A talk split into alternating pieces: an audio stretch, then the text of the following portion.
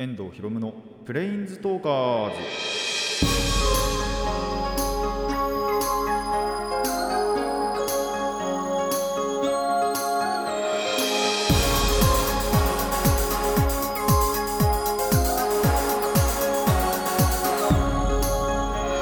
ラジオの前の皆さんこんにちは。遠藤博夢のプレインズトーカーズ。パーソナリティの遠藤博夢です。この番組はマジック・ザ・ギャザリングのプレインズウォーカーたちがさまざまなスカイへ旅できるがごとくさまざまな話をしようという番組です。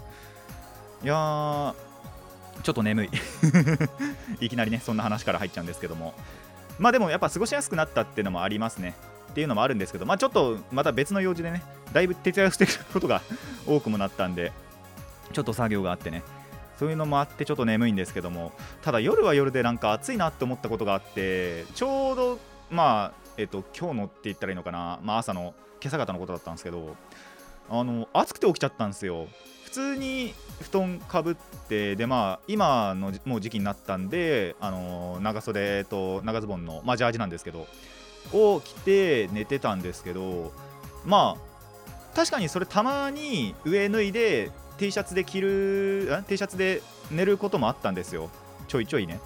ただその日は普通になその日ってまあ今日は今朝がその普通に長袖上着ててでふと本当に目覚めた時に暑いなって感じたんですよね。なんでもうバッて起き上がって上脱いでで T シャツになってまた寝るっていうのをやったんですけどっていうぐらいなんか気温やっぱりまだまだぐちゃぐちゃではやっぱりあるなって思ったり。でそれこそ外出た時かな？あの普通にここに向かう時に家出てでちょうど風が吹いたんですよ。そしたら風が冷たくって。で本当はそのそのままっていうかあの一回家に戻ってもうちょっと厚めの上着着てこっかなって思ったんですけど、まあ、めんどくせえからいいやって思ってそのまま普通に歩き続けたら今度は普通にやっぱり太陽暑くってあの日向行ったら暑くって。で歩いてたらやっぱり暑くなって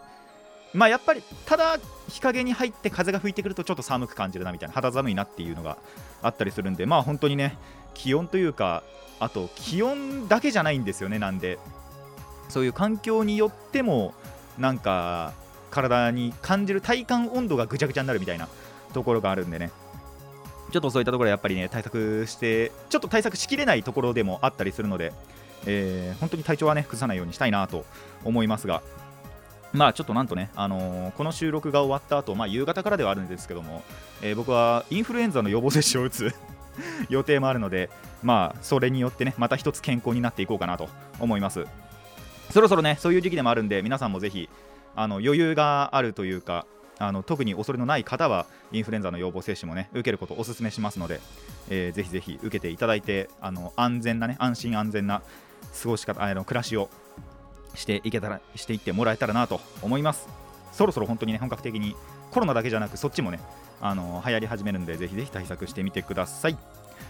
それではラジオの方始めていきましょう。遠藤ひろむのプレインズトーカーズ。今回もレッツプレインズトーク遠藤ひろむの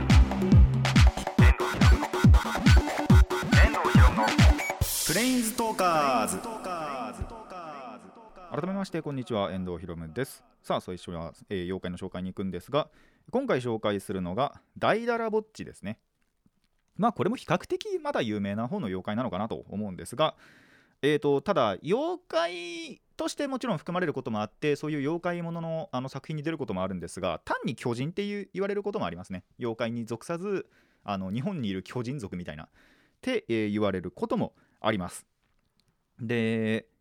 あれですね。まああの日本各地にですねこれ伝承があってまあそのなんだろう土地によってやっぱ伝承違ったりもするんですけど基本的には何をするかっていうと、えー、国づくりというか、えー、土地づくりをしたりするのが、えー、この妖怪だったりします。例えばなんですけど、え富士山あるじゃないですか。あの富士山を作ったのはこの大だらぼっちだと言われていて、えまあもちろん伝承なんですけどただの伝説なんですけどえっ、とまああるところかねザーって全部土持ってあの山パンパンパンつって作りますと、あのー、人間が砂場で砂山を作るように。でそうするとあるところの土地絶対土が減るじゃないですか。そこが琵琶湖になったとも言われてます。ただこれはあのー、また諸説があってえっ、と比叡山があるじゃないですか。あのー、延暦寺でね比叡山延暦寺で。有名な比叡山にこのダイダラぼっちがつまずいてで怒ってその土地をバーンって蹴っ飛ばしたんですよ。あの山じゃなくてあの土地をなんだろう普通にやっぱ悔しかった時にパーって蹴ったりするじゃないですか。人間も。っていう感じで蹴ったところが、えー、に穴が開いて琵琶湖になったとも言われてます。これは本当に諸説あってね、あのー、伝承によって本当に違うんですけど。でそれで蹴っ飛ばした土が、えー、今度淡路島になるみたいな ところもあったりして。本当にそういうあのいろんな山とか湖とかあとそうそのダイダラぼっちがつけた足跡が湖になるみたいな。っていうこともあるぐらいまあそういう日本各地の山とか湖とかを、えー、作った巨人として知られています。これ結構本当に日本各地にね、えー、伝説があるようなのでぜひね皆さん自身の土地でその山とか湖がどうやって作られたのかっていうのを調べてみていただきたいなと思います。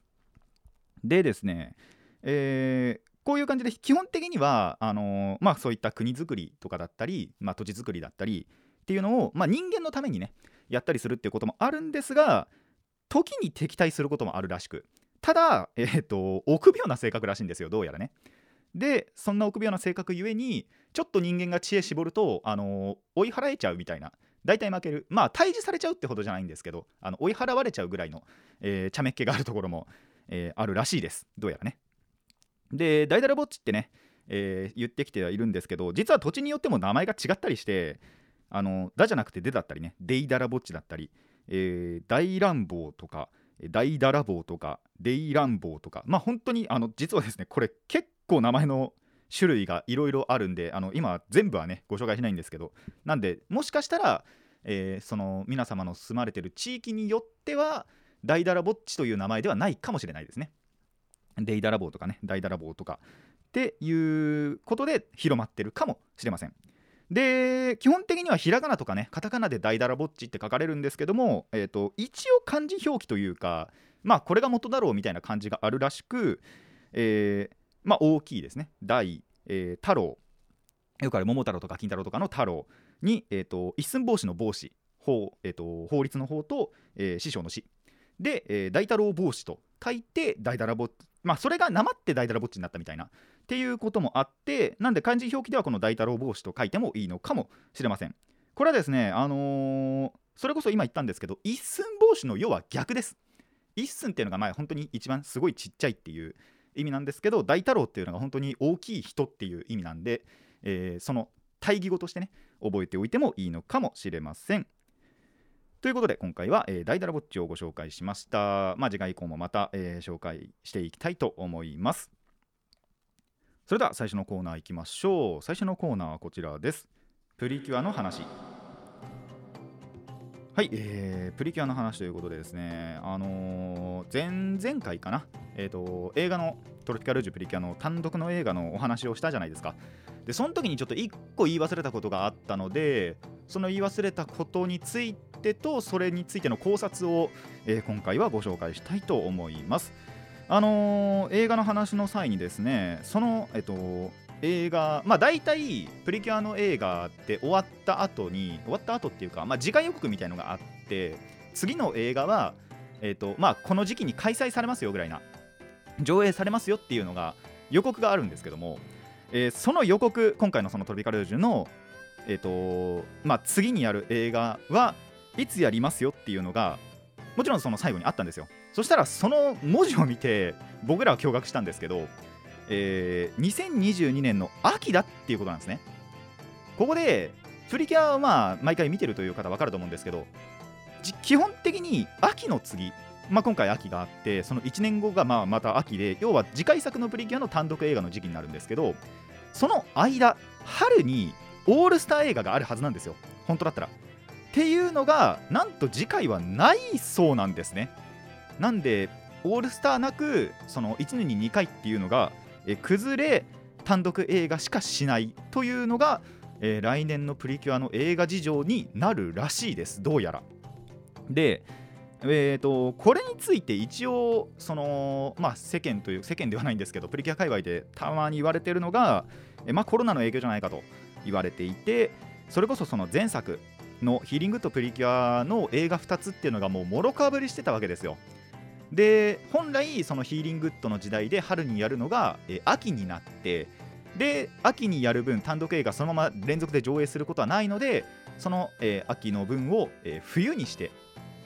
でえっ、と その代わりにだからそのトロピカルージの春の映画が要はなかったんですね。ちょっとなんか短編みたいな感じで本当に45分ぐらいのやつは一緒に上映してたんですけど本当にその程度しかなかったんですよ。っていうこともあってまあでも調整はそこでできてたはずなんでそれはまあ直接な原因ではなくまあ言ってしまえばその2作がそこまで興行収入が振るわなかったっていうのが一つの理由じゃないかとはやっぱ言われてますね。完全にそうとも言い切れないんですけども、えーやっぱそういうことがあって、え2作1年に2作作るのが難しくなったのかなっていうのはちょっと残念なところではあります。まあしょうがないことでもあるんですけどねさすがに。あのアニメ本編も1 1ヶ月とか2ヶ月ぐらいやっぱ分ちょうどごっそりなくなってたぐらいなんでっていうのもあるんでまあそれはやっぱ一つ理由にはなってるのかなと思うのが一つとえー、とただもう一つ一応これは僕なりに考えてみた理由もが一個あって多分あんま言われてないんじゃないかな。言われてるかな。言われあのすでに先に言ってる方いたら、えー名乗り上げてください。すいません。えーとですね秋それこそそのヒープリの時の単独映画。で、えー、イエスプリキュア555を出してで今回のトロピカの、えー単独でハードキャッチを出しましたと。っていうのが要はそのそこをもう本当にオールスターと一緒にしちゃうみたいなところがあったのかなっていうのは思いました。要はその差別化をできてないというかえっとやっぱ春は春でオールスターやってあのまあ最近だと直近3世代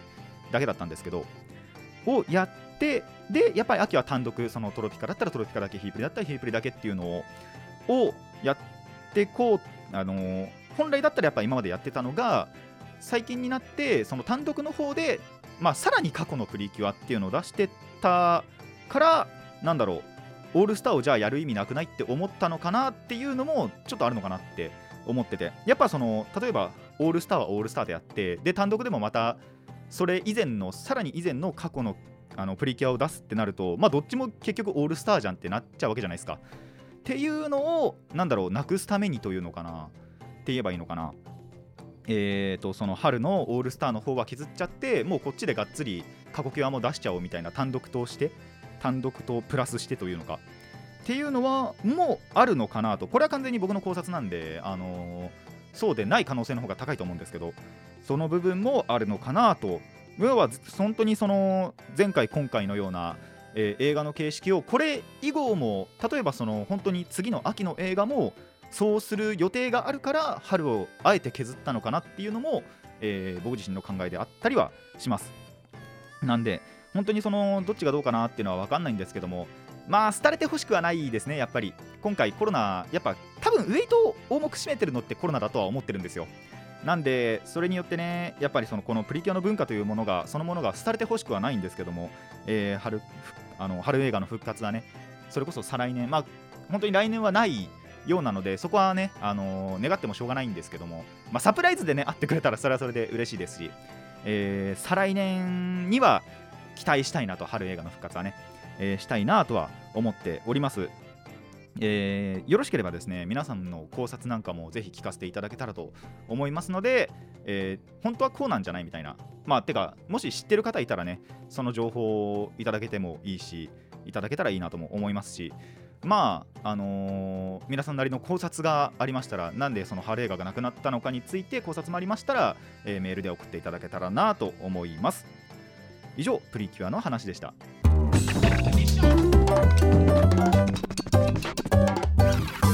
遠藤ひろむのプレインズトーカーズ。続いてはこちらです。地域の話。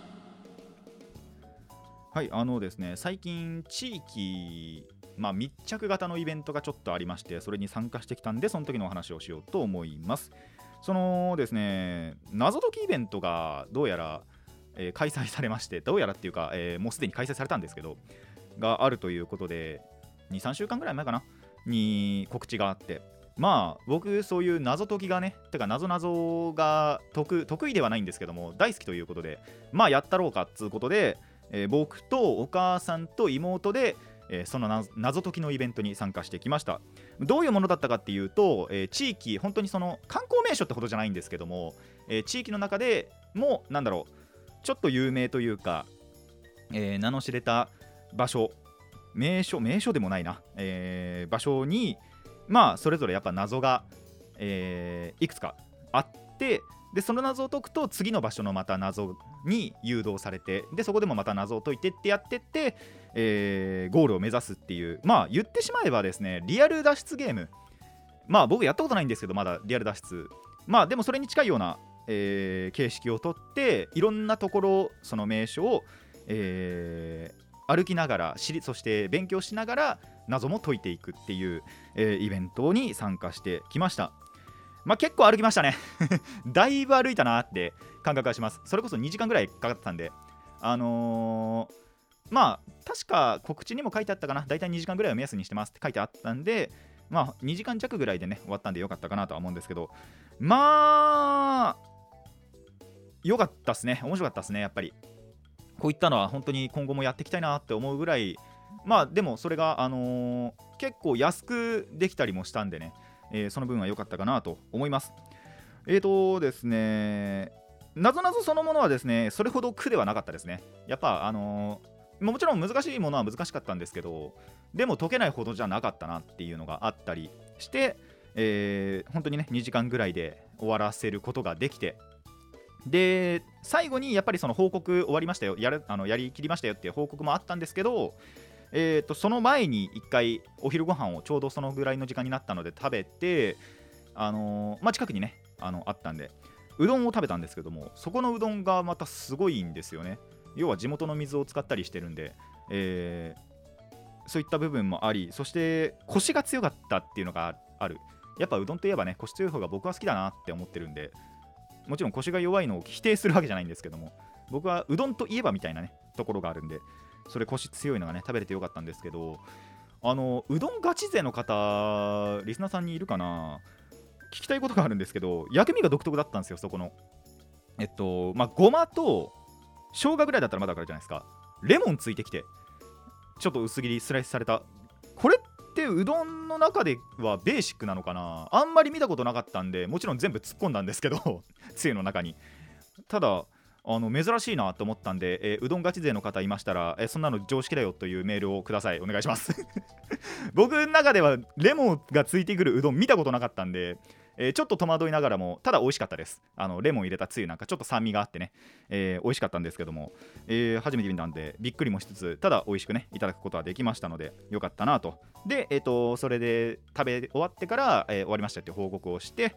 でえまあそのまま帰ったんですけども。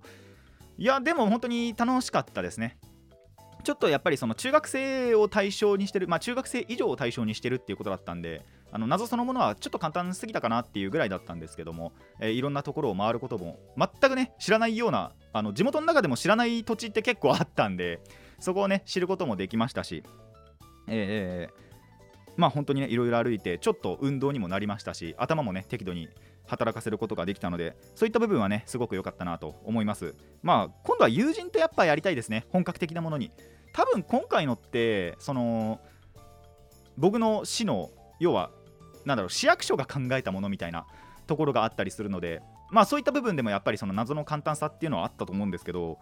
あのー、こういったリアル脱出ゲームってそもそも企業がちゃんと作ってるのがあってえっとスクラップだったかな？一番有名なのは。っていう会社がよくそのいろんなところでいろんなそれこそアニメとかともねコラボしてリアル脱出ゲームを、えー、開催してたりするので今度はね友人と一緒にそれなんかもできたらいいかななんていう、えー、新しい夢もできつつ、えーと、もう一つの感想としてはもう絶対にお母さんを連れてきたくない。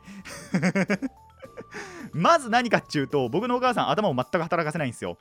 あの謎一個一個でえこれどういうことって当たり前だろって思うんですけどっていうのを10分20分やるんですよね。10分20分もいやそれは誇張しすぎか。でもどれだけ経っても多分本当にその謎の法則に気づかないことが多くってっていうところがえっ、とちょっともう連れてきたくないかなというところの一つともう一つあってこっちの方が多分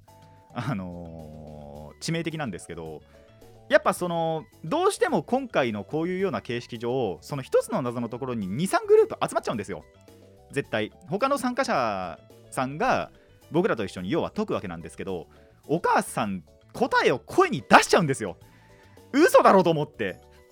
それはやめてくれよと思いましたね。ヒント出してるじゃねえんだよ。それ答えなんだよみたいなところが何回もあったんでちょっとお母さんはもう連れてきたくないなと思いましたね。僕と妹だけだったら多分そんなに苦じゃなかったと思います。これこんなに気苦労しないなって。思ったぐらい、えー、ちょっとねあの謎解きイベントとしてどうなのっていうことをちょっと僕のお母さんはやり始めたので、えー、次回は連れてきたくないなと思います。まあそれが友人と行きたいっていうものの一つでもありますね。やっぱ友人と行けば多分そんなことおそらくしないはずなんで 友達であれば。お母さんはそういうのなんか共有したがるんですよ。それがね逆にちょっとダメだろってあのー、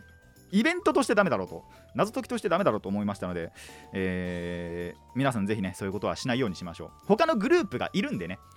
自分たちのグループだけだったらまだいいじゃないですか。それがちょっと他のグループもいる中での声出しだったんでそれはちょっとまずいだろうって思ったんで、えー、しかも謎も解けないしね。解けたのは2つぐらいあったんですけど一応自力で。っていうのもあったんですけどあのー、基本的にはもう一番最初パッて見てわからねえとしか言わないんでそこがね、えー、ダメなところではあったんですけども、えー、そんな感じでね。でもあの全体としてはね本当に楽しむことができましたので、えー、次回があったらまたやりたいし、まあ、それこそそのさっきも言いましたけどあのちゃんとした企業ががっつりやってるようなリアル脱出ゲームもやりたいなと思っておりますので皆さんもねぜひ興味持ちましたら、えー、リアル脱出ゲームとねえーと、検索していただければ、まあ、結構いろんなのが出てくるスクラップ以外にもね出てくるはずなので、えー、ぜひぜひ参加してみてください。以上地域の話でした。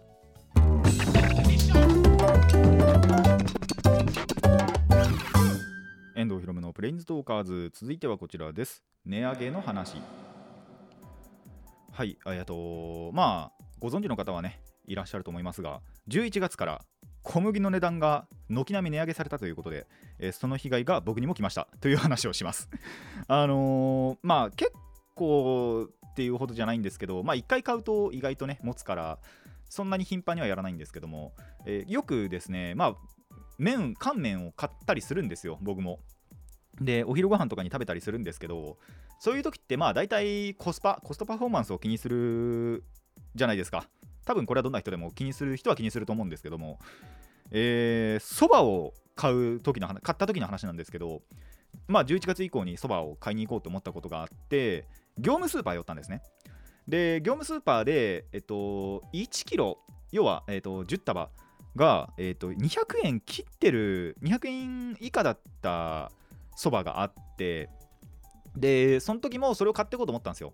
で11月超えたってことをあてかま11月から小麦の値段が上がるっていうのを僕覚えてなくてまあ多分小麦だけじゃなくて他の粉類も全部軒並み値上げされてたんでそばって要は小麦粉じゃないんでそば粉なんで、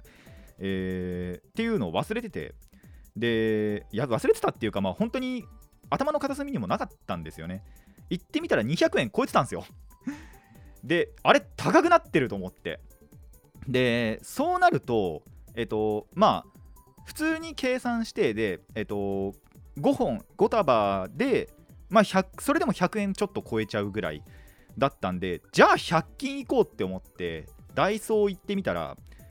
ダイソーはダイソーで、えっと、値段は変わってないんですけどそもそもの内容量が少ないと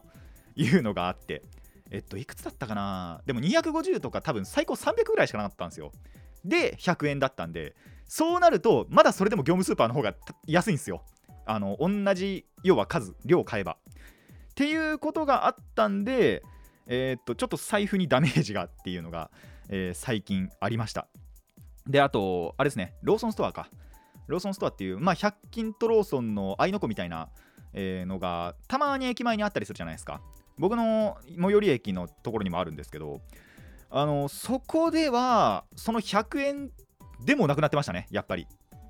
で5束がやっぱ160とか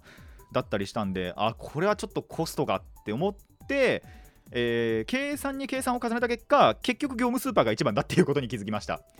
あのー、結局換算してみたところあの5束で100円ちょっとなんですよ。でそれが他のところではやっぱりその再現できてないというか200円っていう200円超えっていうところだけに注目しちゃうとちょっと高いなとも思うんですけど他のところで200円超えって言ったらそれでも45束しか入ってないことがあったりするんで普通のスーパーとかでもそうなんですけどっていうことがあったんで結局一番は業務スーパーかなって思ったんで、えー、そこがね一番コスパが一番ってだけなんですけど、えー、参考にしていただけたらなと思います。スパゲッティとかまだ見てないんですよね。でもえっと5束100円は100均と同じだったかな？っていうのが業務スーパーではどうなってるのかちょっとまだ見てないんで、えー、まあそういったところやっぱりねいろいろスーパー100均とか全部回っていただいて乾麺を買う方はの話ですけども、えー、そこでねえー、一番コスパがいいものお得なところを探していただけたらと。そしてもし一番ここがお得だよみたいなのがありましたら、えー、ご一報いただけたらなと 思います。僕の中ではまだ今業務スーパーが一番でまあそばに限ってですけどやっぱここがね、えー、1キロ100、えー、200円超え200円強っていうのはまあ一番安いのかなって思ってるので、えー、これからねこれからもかなそれまでもやっぱ業務スーパー本当に1キロ200円以下だった時もあったんで買ってたんですけど好んで。もあったのがまあ仮に200円超えてもそれでもまだコスパコスパが1位だなって思いましたので、えー、これからもね使っていこうかなと思います。そして、えー、皆さんぜひそういった乾麺に関してね、えー、ここが安いよっていうのありましたら、えー、ぜひぜひ、えー、メールでいただけたらと思います。以上値上げの話でした。遠藤ひろむのプレインズトーカーズそろそろ、えー、そろそろお別れのお時間になってまいりました。いやープリキュアの話はね本当にしんどいってほどじゃないですけどもちょっと残念だなとやっぱり思ってるんでね、えー、復活してほしいなと思いますが。あとそう謎解きはねあのー、まあ家の中では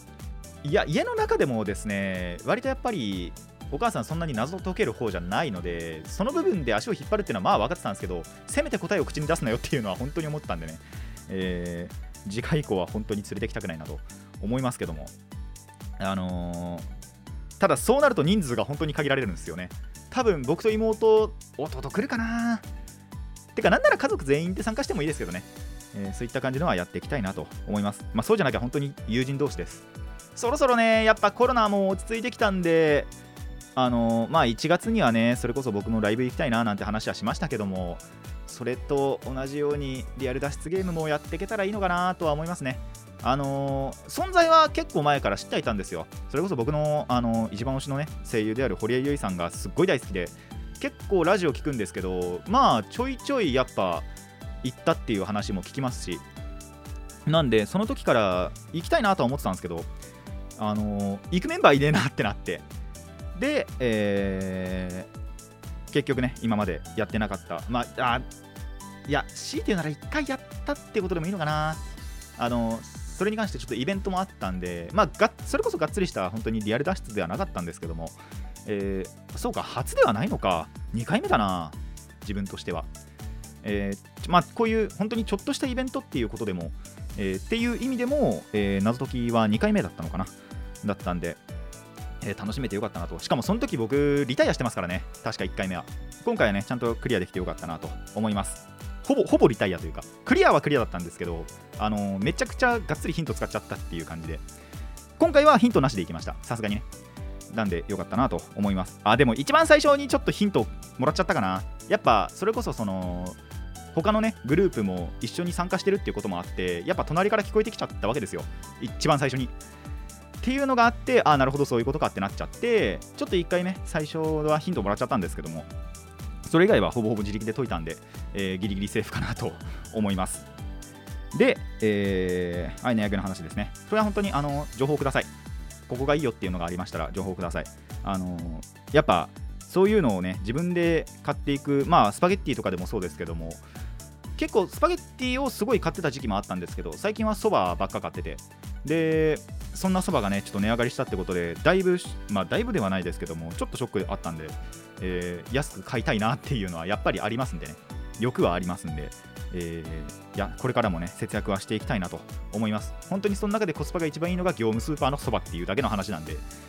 もしね他になんか選択肢あったらやっぱ買っていきたいですね。ただ普通のスーパーは大体軒並み高かったです。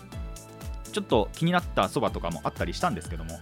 えー、これからもね業務スーパーは活用していけたらなと思ってます。まあ皆さんも参考にしつつえっ、ー、とそれ以上に安いものがあるよっていうのがあれば本当に情報欲しいなと思いますのでぜひぜひメールでご一報いただけたらと思います。という感じでこの番組ではお便りを募集しています。疑問や反論意見はもちろんのこと、えー、朗読や妖怪の紹介のリクエストなども募集しております。どのお便りもラジケスネットのメール送信フォームツイッター匿名の場合はマシュマロまでお寄せください。一つも来てません。いまだにね。えー、そえーと、マシュマロとかにはねマシュマロとツイッター本当に1個も来てねえんだよな。えー、っていう感じで、えー、来てないのでぜひぜひ送っていただけたらと思います。えー、それでは今回ここまでといたしましょう。遠藤ひろむのプレインズトーカーズ。ここまでのお相手は遠藤ひろむでした。また次回もレッツプレインズトーク